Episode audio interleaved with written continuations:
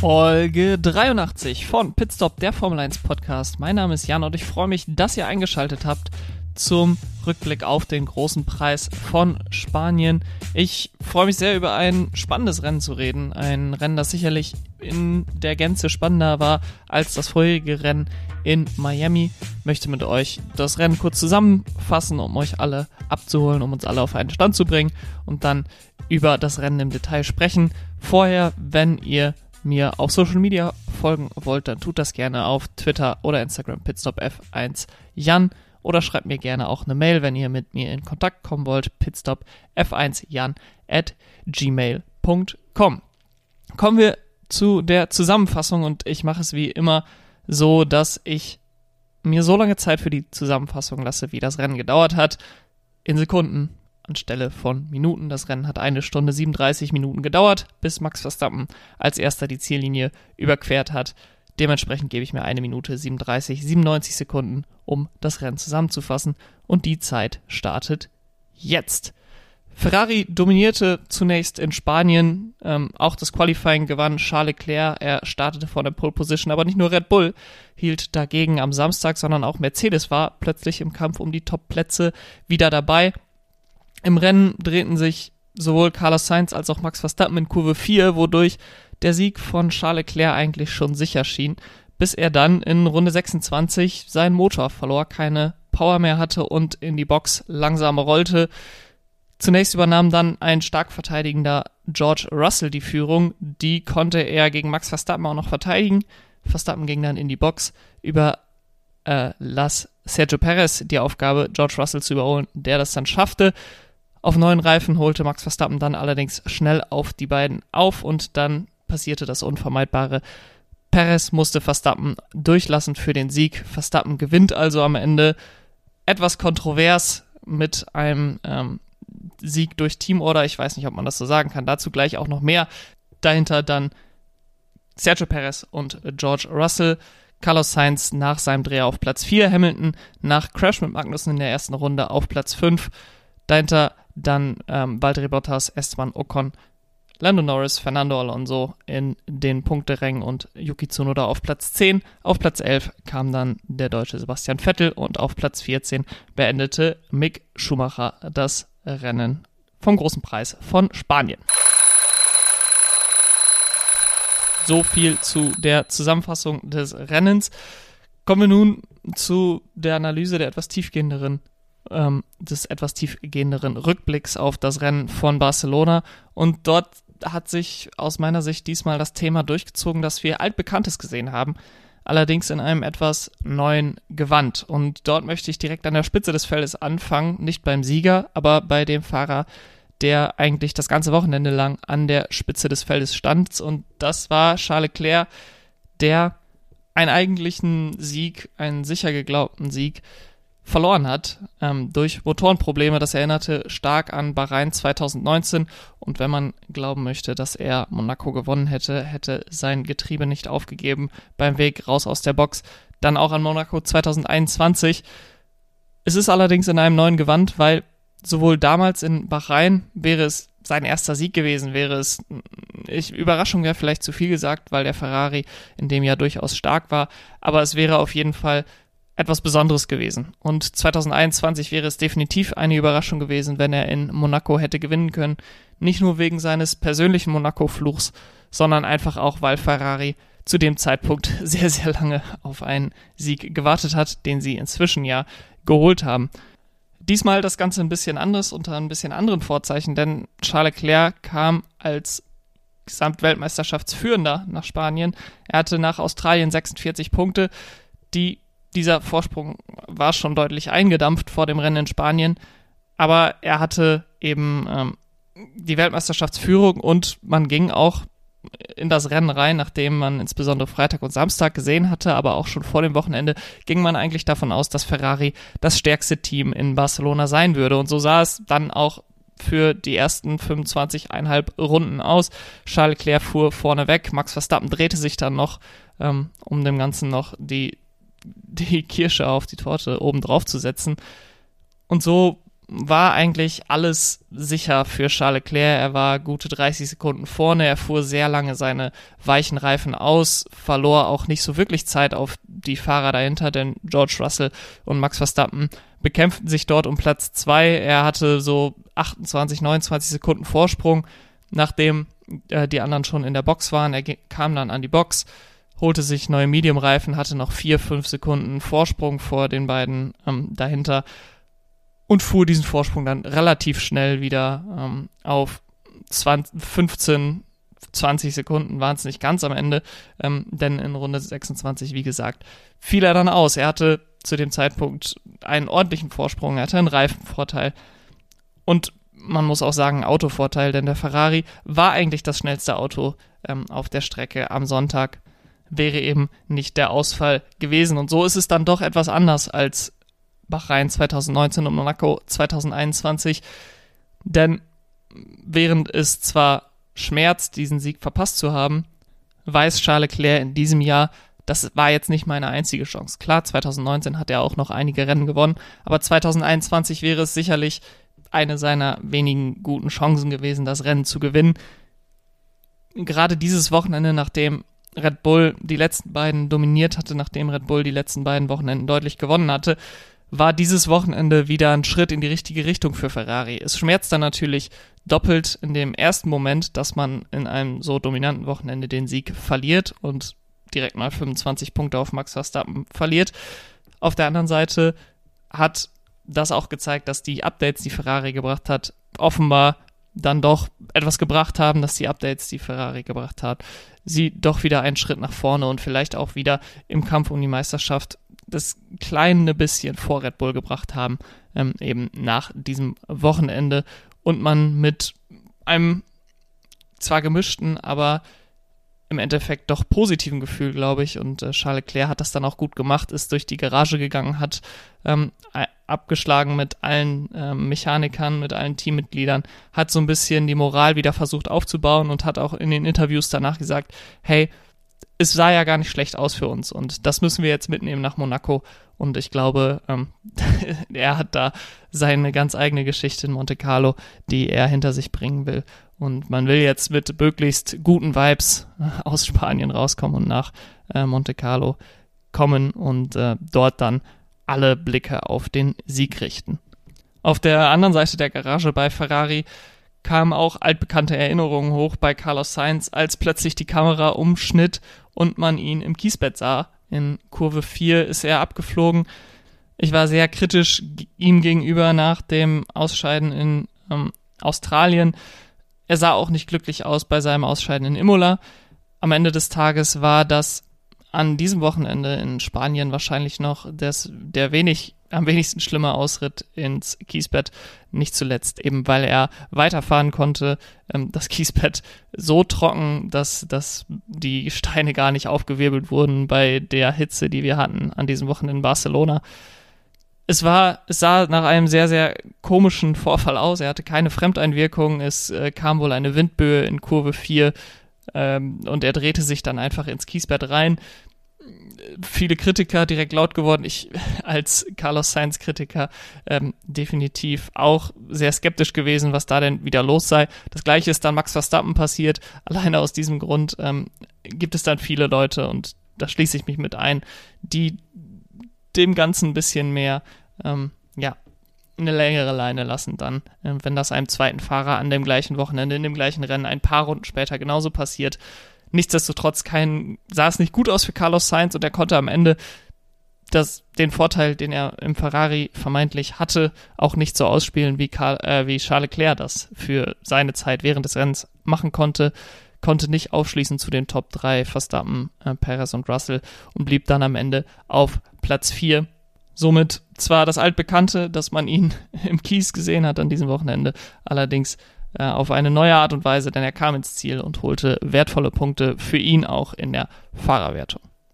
Nun kommen wir zu einem Fahrer, der wirklich was gewonnen hat an diesem Wochenende und nicht nur theoretisch was hätte gewinnen können. Und das ist natürlich Max Verstappen, der seinen dritten Sieg in Folge geholt hat und somit äh, das altbekannte Bild von ihm auf der obersten Podeststufe Allerdings muss man sagen, dass es an diesem Wochenende nicht so einfach kam wie an den letzten beiden Rennwochenenden in Imola und in Miami. Sicherlich in Imola und Miami auch nicht geschenkt worden, ihm der Sieg. Ähm, aber nichtsdestotrotz muss man sagen, Red Bull war an beiden Rennwochenenden ähm, das Team, was es zu schlagen galt, das Team mit dem besten Auto. Auch äh, wenn in Miami zwar die Ferrari auf Pol standen, war am Ende des Tages doch der Red Bull, zumindest auf die Renndistanz, ähm, das bessere Auto.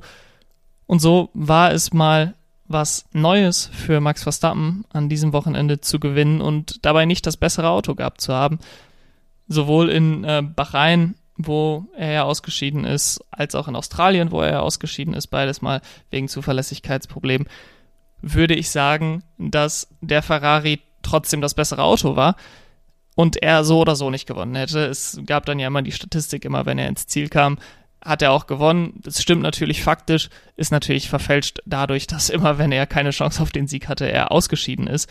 Das war an diesem Wochenende genau umgekehrt. Er hatte eigentlich kein, keine Chance auf den Sieg und dann ist der Fahrer ausgeschieden, der das beste Auto hatte, der eigentlich hätte gewinnen müssen, wenn es rein nach der Leistung gegangen wäre. Und so war das mal was Neues für Max Verstappen, dass nicht er gelitten hat unter seinen, ähm, unter seinen Zuverlässigkeitsproblemen, die ganz nebenbei gesagt, wenn man auf das DRS schaut, immer noch da sind, aber er am Ende des Tages doch als Gewinner aus dem Rennen hervorging. Er hat jetzt nicht nur drei Rennen in Folge gewonnen, sondern auch aus der 46 Punkte, aus dem 46 Punkte Vorsprung von Charles Leclerc ein 6 Punkte Vorsprung für ihn selbst gemacht und geht somit als Weltmeisterschaftsführender in das Rennen in Monte Carlo. Äh, Im letzten Jahr hatte er auch nach dem fünften Saisonrennen, was da, äh, Entschuldige, nach dem sechsten Saisonrennen, was da eben das Rennen in äh, Monaco war, hat er dort ähm, die Führung übernommen in der Weltmeisterschaft. Wir wissen, wie es am Ende ausgegangen ist. Ich bin gespannt, ob das dieses Jahr auch so ausgehen wird. Ich hoffe, dass wir auf jeden Fall ähnlich viele Wendungen in dieser Weltmeisterschaft bekommen wie im letzten Jahr und ähm, Ferrari zurückschlagen kann. Bei Red Bull, wie gesagt, die Zuverlässigkeitsprobleme noch nicht alle aus der Welt geschafft. Der Motor scheint auf jeden Fall zuverlässiger zu laufen. Aber das DRS scheint jetzt das Problem zu sein. Das macht ja bei einigen Teams in den letzten Jahren, äh, in den letzten Rennen, also in diesem Jahr äh, insbesondere, ein paar Probleme. Max Verstappen versuchte dann durch mehrfaches Drücken äh, das DRS aufzukriegen. Das funktioniert dann manchmal, aber dadurch, dass er es dann wieder und wieder gedrückt hat, hat er es dann auch ähm, von selbst wieder geschlossen. Dann äh, sagte ihm GP, sein Renningenieur, er solle zuerst über die Curbs fahren, wahrscheinlich um das DRS so ein bisschen zu lockern, dass es nicht verkantet ist und dann auf den Knopf zu drücken, um es dann einmal auf den Knopf zu drücken und damit dann zu öffnen. Das hat mehr oder weniger geklappt. Also es schien nicht so die eine äh, entscheidende Lösung zu geben bei ähm, Red Bull für die, dieses DRS-Problem, was für sehr, sehr viel Frustration bei Max Verstappen gesorgt hat. Ähm, und ich bin da sehr gespannt, ob sich das durchziehen wird. Denn ja, man scheint die Motorenprobleme größtenteils gelöst zu haben. Aber trotzdem äh, scheint der RB18 noch sehr, sehr fragil zu sein. Und wenn das sich durch die nächsten Rennen auch so ziehen wird, wird er sicherlich nochmal wichtige Punkte verlieren im Kampf um die Weltmeisterschaft. Und äh, gegen Charles Leclerc dann auch die Führung wieder abgeben müssen. Ich bin sehr gespannt, ähm, ob das in Monaco schon wieder der Fall sein wird. Direkt hinter Max Verstappen, ich habe es gerade schon angesprochen, kam Sergio Perez ins Ziel. Und für ihn war auch eine altbekannte Situation ähm, wieder präsent in Spanien und das war, dass er Max Verstappen vorbeilassen musste, dass er für ihn Platz machen musste. Allerdings war es diesmal auch wieder eine neue Version dieses altbekannten, denn nicht nur war es erst das sechste Saisonrennen und Sergio Perez hätte vermeintliche Chancen auf die Weltmeisterschaft, wenn er vielleicht dieses Rennen gewinnt in Spanien. Ähm, aber es war auch insofern anders als in der vergangenen Saison, dass es noch nicht die entscheidende Phase der Weltmeisterschaft ist. Also im Grunde äh, eben genau das Gleiche. Denn im letzten Jahr dauerte es ja so ein bisschen, dass Sergio Perez so richtig auf Touren kam bei Red Bull, dass er so richtig äh, Max Verstappen dann überhaupt in die Situation gebracht hatte, dass er ähm, seinen Teamkollegen darum beten müsste, ihn vorbeizulassen. Das hat Sergio Perez dann in dem Fall auch gut und gerne gemacht, denn da ging es wirklich nur noch darum, wer wird Weltmeister, Hamilton oder ähm, Verstappen. Und jetzt ist es eigentlich noch offen, zumindest wenn man, wenn man das sehr äh, objektiv betrachtet, das Ganze. Aber bei Red Bull scheint man ähm, alles abgeschlossen zu haben. Es gibt eine klare Nummer 1, Max Verstappen, es gibt eine klare Nummer 2, Sergio Perez. Das ist auch nicht verwunderlich mit den Leistungen der letzten Jahre. Nichtsdestotrotz sicherlich enttäuschend von Sergio Perez, das nach diesem Rennen nochmal schwarz auf weiß zu haben. Er wirkte auch nicht besonders begeistert äh, im Teamradio während und nach dem Rennen. Er sagte, man müsse darüber sprechen. Ich glaube, dass man das bei Red Bull reparieren kann, wie man das auch bei Mark Webber reparieren konnte vor zwölf Jahren ähm, nach dem ganzen Silverstone, nach der ganzen Silverstone-Thematik es weckte so ein bisschen Erinnerungen an 2002, als äh, Rums Barrichello Michael Schumacher vorbeiließ in Österreich. Es war nicht ganz so extrem natürlich. Die Fans ähm, haben nicht ganz so stark geboot wie damals. Ähm, aber nichtsdestotrotz ist es natürlich schade zu sehen, dass man bei Red Bull eben nicht beiden Fahrern die Chance gibt zu gewinnen. Ob Sergio Perez gewonnen hätte am Ende des Tages, ob Max Verstappen ihn so oder so überholt hätte, sei mal dahingestellt. Ich glaube, er hätte ihn überholt, da er einfach den Reifenvorteil hatte. Man holte Sergio Perez dann ja auch noch für einen dritten Stopp in die Box und so ähm, holte er sich dann auch den zweiten Platz, konnte den gegen George Russell verteidigen, beziehungsweise ihn zurückgewinnen ähm, und gewonnen hätte er wahrscheinlich aufgrund der Strategie so oder so nicht ärgerlich für ihn natürlich, dass er wirklich Platz machen musste, dass man ihn nicht reingeholt hat für die Strategie. Das hätte vielleicht ähm, für ihn etwas besser ausgesehen. Das hätte vielleicht für das Team etwas besser ausgesehen.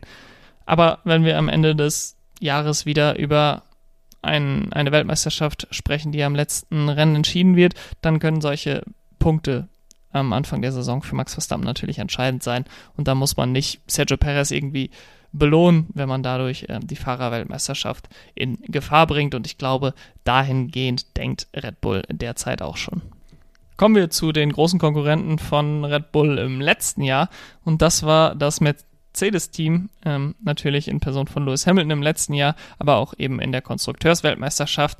Und dass Mercedes an der Spitze mitfährt, das ist eigentlich etwas altbekanntes. Das ist ähm, mindestens seit 2014 die Regel. Die Mercedes sind da das Nonplusultra gewesen für die letzten acht Jahre. Dieses Jahr bekanntermaßen nicht äh, das Maß aller Dinge derzeit.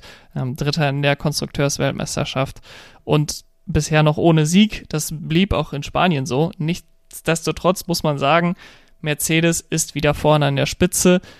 Allerdings, und das ist das Neue daran, jetzt als Außenseiter. Ferrari und Red Bull haben sich klar positioniert in der Saison 2022 als Team Nummer 1 und Team Nummer 2, die es zu schlagen gilt. Und Mercedes kommt da jetzt so ein bisschen, ja, sie sind fast Außenseiter, auch wenn sie natürlich irgendwie noch den Status als Mercedes, das Team von Lewis Hamilton, das Team mit dem Lewis Hamilton ähm, sechs Weltmeistertitel gewonnen hat, das Team, das die letzten acht Konstrukteursweltmeisterschaften gewonnen hat. Und die kommen jetzt daher mit einem jungen, frischen George Russell, mit einem Auto, was ein komplett neues Konzept hat und mit einem Lewis Hamilton, der so ein bisschen wie ein angeschlagener Boxer wirkte, auch an, in diesem Rennwochenende, nachdem er in der ersten Runde mit Kevin Magnussen gecrashed war. Er hatte dann schon gesagt, ja, lasst uns doch den Motor schonen und äh, das Rennen für mich beenden, es ist heiß. Wer weiß, ob wir hier überhaupt noch was mitnehmen können. Ähm, sein Renningenieur Bono sagte dann, du musst das Rennen zu Ende fahren, wir haben hier noch Chance auf Punkte und dann fuhr er wirklich ein phänomenales Rennen, fuhr vor bis auf Platz 4, den musste er am Ende gegen Carlos Sainz wieder einbüßen, weil ähm, sein Motor etwas Probleme machte. Auf der anderen Seite George Russell ähm, auf dem Podium erneut. Er wird jetzt immer mehr vom Mr. Saturday, den Spitznamen, den er in den letzten beiden Jahren bei Williams sich verdient hatte. Mit seinen guten Quali-Leistungen wird er jetzt zum Mr. Sunday mit seinen guten Rennleistungen. Er ist der einzige Fahrer weiterhin, der jedes Rennen in den Top 5 beendet hat und damit in der Fahrerweltmeisterschaft nicht nur vor seinem Teamkollegen Lewis Hamilton steht, sondern auch vor Carlos Sainz ähm, und damit insgesamt auf Platz 4 in der Fahrerweltmeisterschaft ähm, platziert ist und mit einem Mercedes, der jetzt wieder erstarkt ist, durchaus sich Hoffnung machen kann, auch in Monaco ein Wörtchen mitzureden. Der Mercedes ist ja insbesondere in den langsamen Kurven bisher stark gewesen. Vielleicht kann man dort äh, eine ähnliche Leistung wie vielleicht von Ferrari im letzten Jahr erwarten. Kommen wir zu einem Team, was wortwörtlich ein neues Gewand hatte an diesem Wochenende und das ist das Team von Aston Martin, bei dem ja schon länger gemunkelt wurde, Wird es ein B-Auto geben? Wird es eine B-Version des Autos geben? Ganz so extrem ist es nicht, da es auch kein neues Chassis ist. Allerdings wurde die Aerodynamik äh, des AMR 22, ich glaube so schimpft sich das Auto von Aston Martin in diesem Jahr, grundlegend verändert. Und nicht zuletzt war der große Diskussionspunkt am Donnerstag und Freitag im Fahrerlager rund um die Strecke, dass dieses neue Aero-Paket sehr stark, gerade was die Seitenkästen angeht, dem Red Bull ähnelte aus diesem Jahr. Diskussionen darüber, ob das jetzt geklaut wurde. Nicht zuletzt ist ja auch Dan Fellows von Red Bull zu Aston Martin gewechselt. Wurden natürlich hart geführt, groß aufgebauscht. Ähm, ich finde es müßig am Ende des Tages, das zu diskutieren, weil wir niemals die ganze Geschichte kennen. Wir wissen nicht, wann hatte Aston Martin das im Windkanal, wann hatte Red Bull das im Windkanal. Sind da Informationen geflossen? Ähm, Red Bull schrie sofort, dass man etwas geklaut hätte von ihnen am Ende des Tages äh, weiß ich eben nicht genug darüber, um ähm, zu sagen, äh, der eine hat Recht, der andere hat Unrecht. Wenn meine Meinung gefragt ist, dann würde ich sagen, dass es für, für Aston Martin aus meiner Sicht nicht möglich wäre, innerhalb von den paar Wochen, die jetzt Dan Fellows äh, da ist, beziehungsweise der Red Bull auch bekannt ist in seiner jetzigen Form. Der wurde ja auch erst bei den zweiten Testfahrten in Bahrain in der jetzigen Form vorgestellt, dass es da eigentlich nicht möglich gewesen sein kann für Aston Martin, das Auto komplett dahingehend zu entwickeln die Frage war dann, ist der Aston Martin wirklich noch der Aston Martin, den wir kennen aus den ersten Rennen? Oder haben wir plötzlich ein viertes Team? Oder wenn man McLaren damit reinnehmen will, zumindest ein fünftes Team, was noch um die Podestplätze von Wochenende zu Wochenende mitfahren kann. Spätestens am Samstagnachmittag beim Qualifying waren wir uns dann alle sicher, nein, es ist der altbekannte AMR 22 keine Chance, ähm, im Qualifying irgendwie was Großes zu reißen, sowohl Sebastian Vettel als auch Lance Stroll in Q1 raus. Sebastian Vettel ist dann noch ein halbwegs gutes Rennen gefahren, hat dann noch einen halbwegs versöhnlichen Abschluss an diesem Wochenende gefunden, an einem Wochenende, was durchaus chaotisch war auch im Rennen. Ähm, zwei und drei Stops, sogar vier Stops waren überall eigentlich an der Tagesordnung er hat mit den Reifen gut hausgehalten und konnte sich am Ende auf Platz 11 setzen. Dass es nicht für die Punkte gereicht hat, ist zwar schade, aber das wäre an diesem Wochenende auch nicht äh, verdient gewesen, denn der Aston Martin war in der Gesamtheit allgemein und altbekannt schwach. Altbekannt war auch, dass Mick Schumacher nicht in die Punkte fahren konnte. Platz 14 hört sich am Ende des Tages wieder enttäuschend an für den Deutschen. Er hatte sich erstmalig in Q3 qualifiziert und das ist sicherlich das, was ihm Auftrieb geben sollte. Er hatte ähm, mit Platz 10 im Qualifying seine beste Platzierung und auch wenn er im Qualifying zwar noch hinter seinem Teamkollegen Kevin Magnussen geblieben ist, war es im Rennen dann wieder so, dass er genauso wie in Miami ähm, vor seinem Teamkollegen ins Ziel kam und so quasi immer näher rankommt im teaminternen Duell, auch wenn es für Punkte noch nicht gereicht hat für ihn.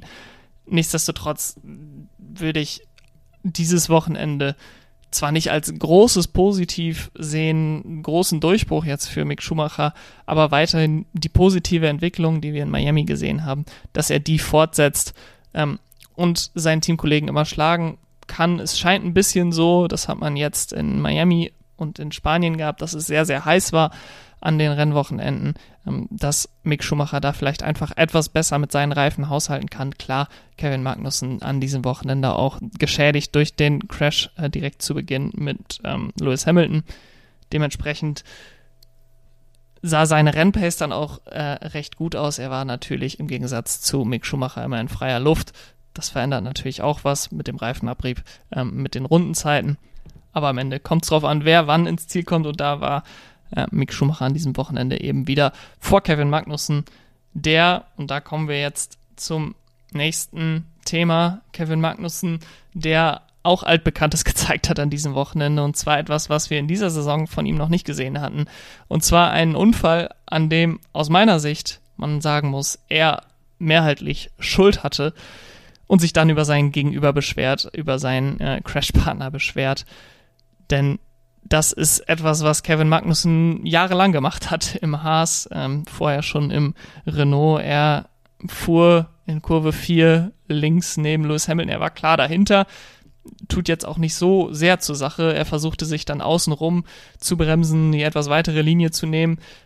Und er fuhr die Linie dann so eng, dass Lewis Hamilton nirgendwo hin konnte. Also er quetschte Lewis Hamilton so ein bisschen ein und Lewis Hamilton, der wie gesagt vor dem Kurveneingang vorne war, der hatte in dem Fall das Anrecht auf die Kurve und Kevin Magnussen hätte da einfach ein bisschen mehr Platz lassen müssen, den er auch hätte lassen können. Es war links von ihm sehr viel Platz noch bis zur Streckenbegrenzung. Ähm, und so kam es zum Kontakt. Beide mit einem Plattfuß, beide mussten an die Box. Und äh, für beide schien das Rennen ruiniert. Lewis Hamilton hat dann, wie gesagt, mit Platz 5 noch das Beste draus gemacht für Kevin Magnussen. Waren an diesem Rennwochenende keine Punkte mehr drin.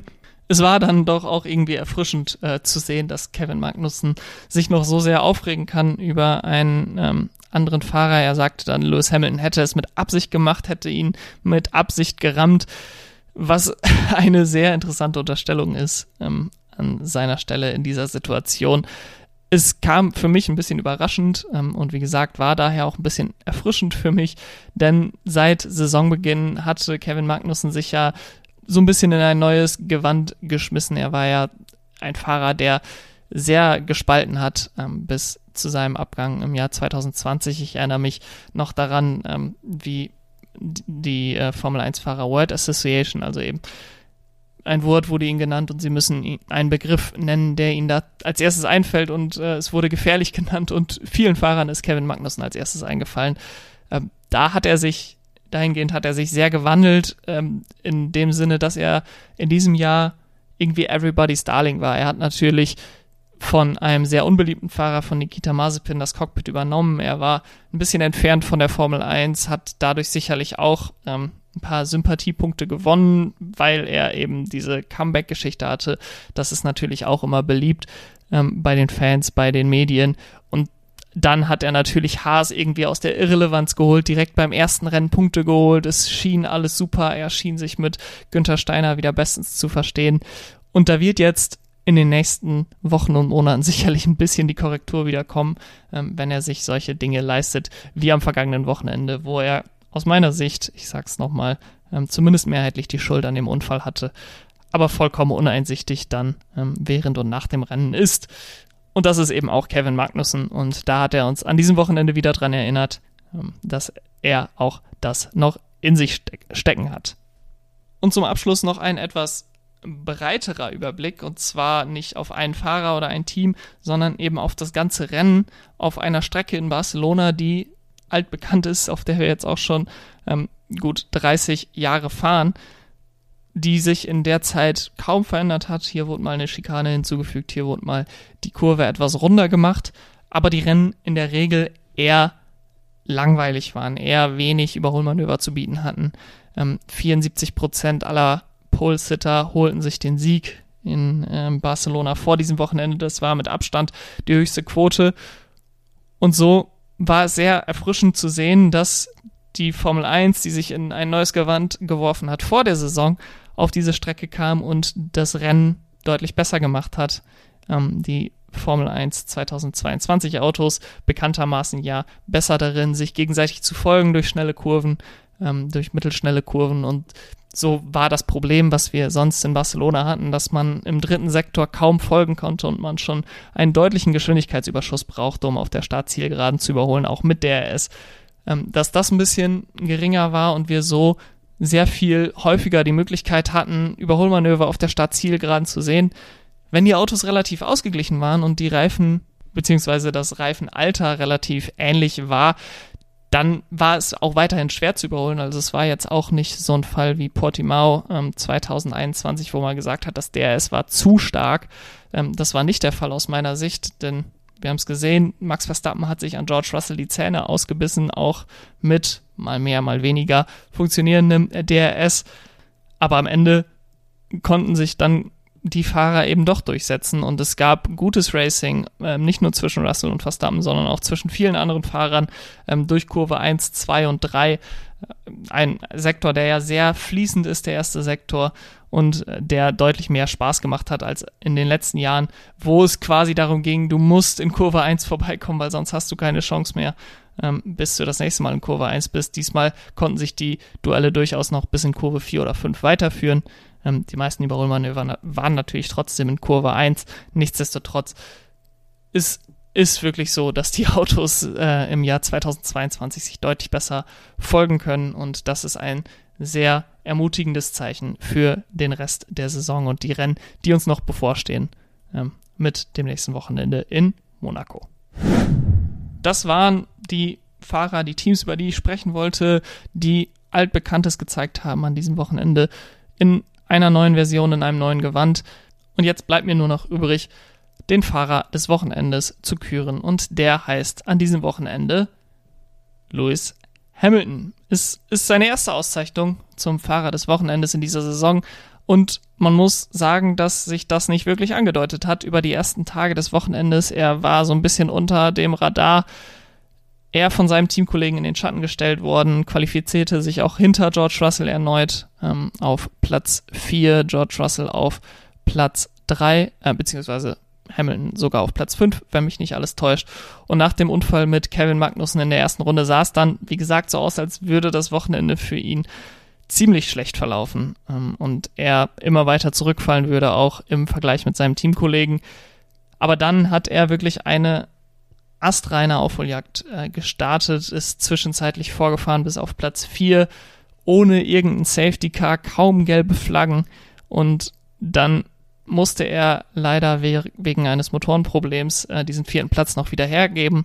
Ähm, aus seiner Sicht für Carlos Sainz, er endete am Ende auf Platz 5 und es war definitiv die beste Leistung ähm, seiner Saison bisher. Es war aus meiner Sicht die beste Gesamtleistung aller Fahrer in diesem Rennen und dementsprechend ist mein Fahrer des Wochenendes Lewis Hamilton. Und das war's dann mit der Folge zum großen Preis von Spanien. Das Rennen in Barcelona, wie gesagt, hat uns dieses Jahr deutlich mehr Freude gemacht als in den vergangenen Jahren. Und ich freue mich dementsprechend auch sehr auf das nächste Rennen. Es ist der Klassiker in Monaco. Er steht bereits am kommenden Wochenende an. Dementsprechend kurze Woche für euch, für uns. Und äh, der nächste Podcast steht bereits in den Startlöchern. Ich würde mich sehr freuen, wenn ihr dann auch wieder einschaltet, um den nicht zu verpassen. Vergesst nicht, den Podcast zu abonnieren. Und wenn euch diese Folge und meine anderen Folgen gefallen, dann gebt dem Podcast gerne 5 Sterne bei Apple oder Spotify. Ich wünsche euch eine schöne Woche. Macht's gut. Bis dahin. Ciao.